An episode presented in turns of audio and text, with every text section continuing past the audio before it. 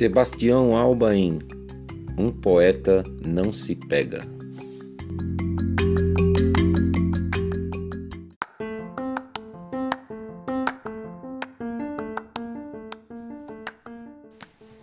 Nas palavras do poeta José Craveirinha, a poesia de Sebastião Alba é a obra de um dos grandiosos deuses humildes da palavra o que bem define a impressão que se tem logo no primeiro contato com os versos desse poeta.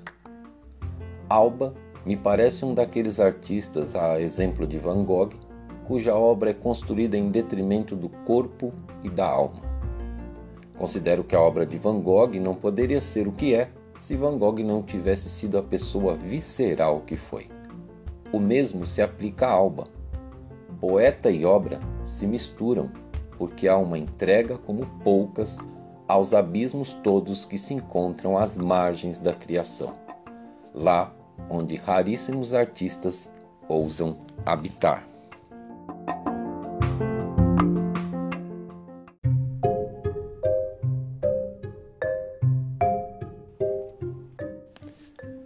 Em dois curta-metragens de caráter documental realizados por Francisco Weil em 1999, um ano antes da morte do poeta, ao ser indagado sobre como se pega um poeta, Alba responde: Um poeta não se pega. E eis o que bem define essa personalidade livre e completamente entregue ao total desapego dos méritos que, na maior parte das vezes, servem apenas para satisfazer os egos, mas não dão conta de construir uma obra como a que Alba construiu. É nisso que reside sua grandiosidade, na capacidade de compreender a inutilidade das glórias segundo os padrões estabelecidos pelos cânones dos literatos.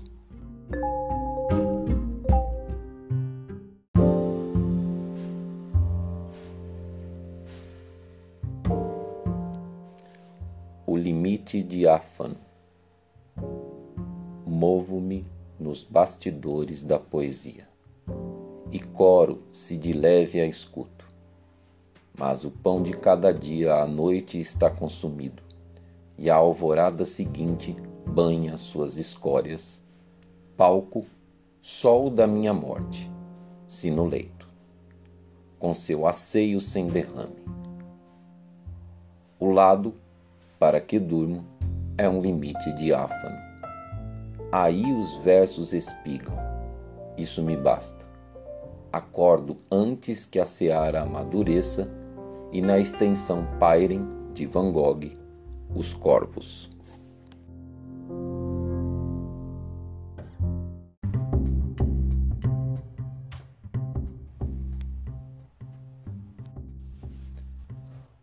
O risco de limitar a sua atuação como poeta à ideia de artista maldito, amargurado e alcoólatra afasta uma compreensão mais completa do que realmente sua produção poética representa para a literatura em língua portuguesa.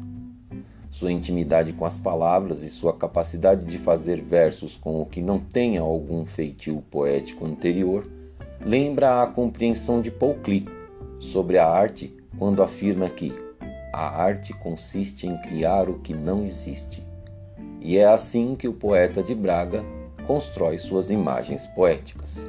Lá onde o que não existe tem autorização de ser, porque não há nenhuma preocupação em atender a modelos oficialmente aceitos pelos literatos que jamais sequer se aproximaram dos abismos que o poeta conhecia intimamente.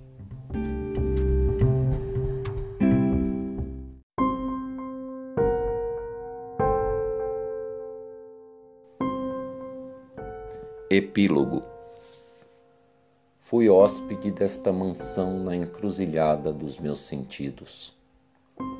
O verso apenas é, transversal e findo, o puleiro evocativo da ave do meu canto.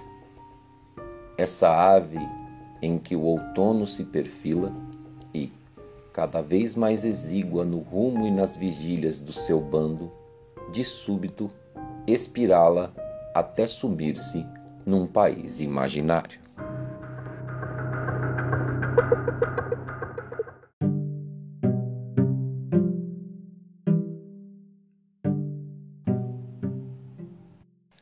Dar a saber que o poeta teve uma vida conturbada e que passou seus últimos anos vivendo, por opção, como um morador de rua, talvez seja necessário para uma compreensão maior dessa relação entre o que escreveu e como viveu.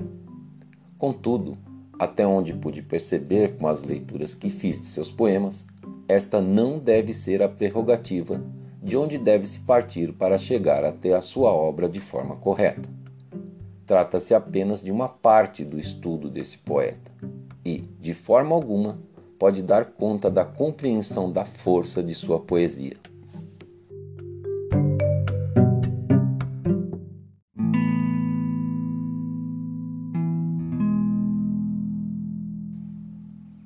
Último poema, dedicado a Jorge Viegas.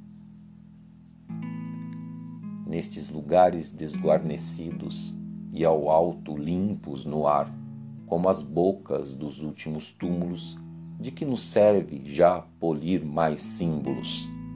De que nos serve já aos telhados canelar as águas de gritos e com eles varrer o céu, ou com os feixes de luar que devolvemos. É ou não o último voo bíblico da pomba?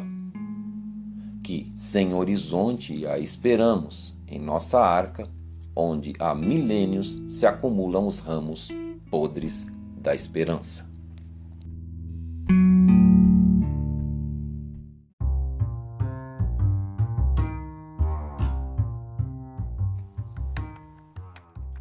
Depois de mais de 20 anos de sua morte, o que se tem sobre sua obra, sua fortuna crítica e uma reunião adequada de suas poesias completas é ainda muito incipiente, pelo menos aqui no Brasil e creio que também em Portugal.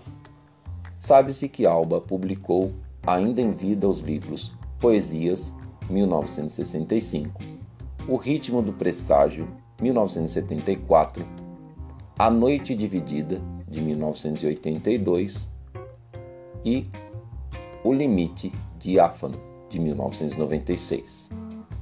Depois de sua morte, publicaram ainda as obras Albas, de 2003, composta de cartas, poemas e rascunhos, e Ventos da Minha Alma, de 2008, uma coletânea de escritos dispersos em prosa.